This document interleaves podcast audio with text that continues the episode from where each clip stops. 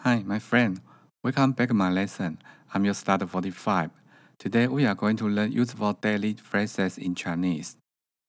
Useful daily phrases in Chinese. Please listen carefully. Okay, let's move it on. Letter 1.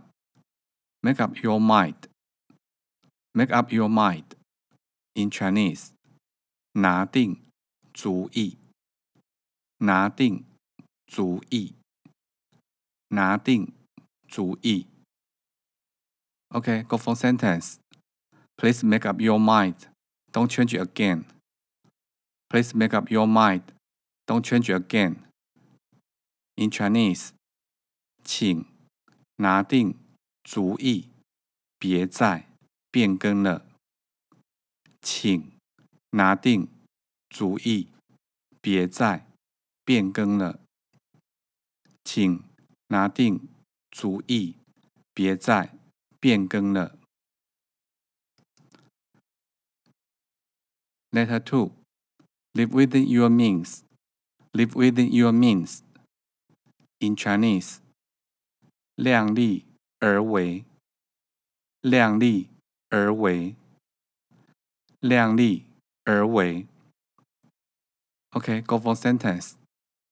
Don't ask your ability play living within your means. Don't exceed your ability, play living within your means. In Chinese，不要超出你的能力，请量力而为。不要超出你的能力，请量力而为。不要超出你的能力，请。 量力而为。Letter three, zone out. Zone out. In Chinese, 分心。分心。分心。Okay, go for sentence. Pay attention in the class. Please don't zone out. Pay attention in the class. Please don't zone out. In Chinese，上课要专心，不要分心。上课要专心，不要分心。上课要专心，不要分心。Letter four. You are cooking with gas. You are cooking with gas. In Chinese，你进步了。你进步了，你进步了。Okay, go for sentence. I can believe it. Now you are Chinese cooking with gas. I can believe it. Now you are Chinese cooking with gas. In Chinese，我不敢相信你中文进步了。我不敢相信你。中文进步了， 我不敢相信你中文进步了。Letter five, hit an all-time height. Hit an all-time height.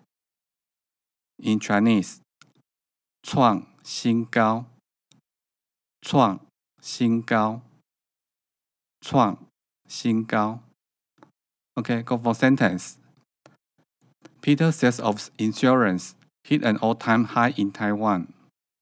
Peter sales of insurance hit an all-time high in Taiwan. In Chinese, Peter 销售保险在台湾创新高。Peter 销售保险在台湾创新高。Peter 销售保险在 台湾创新高。OK，go for listening test。不要超出你的能力，请量力而为。不要超出你的能力，请量力而为。What do I mean? Yes, don't exceed your ability, but living within your means. Sentence two. Peter 销售保险在台湾创新高。Peter 销售保险在台湾创新高。Yes, the answer is Peter's sales of insurance had an all-time high in Taiwan.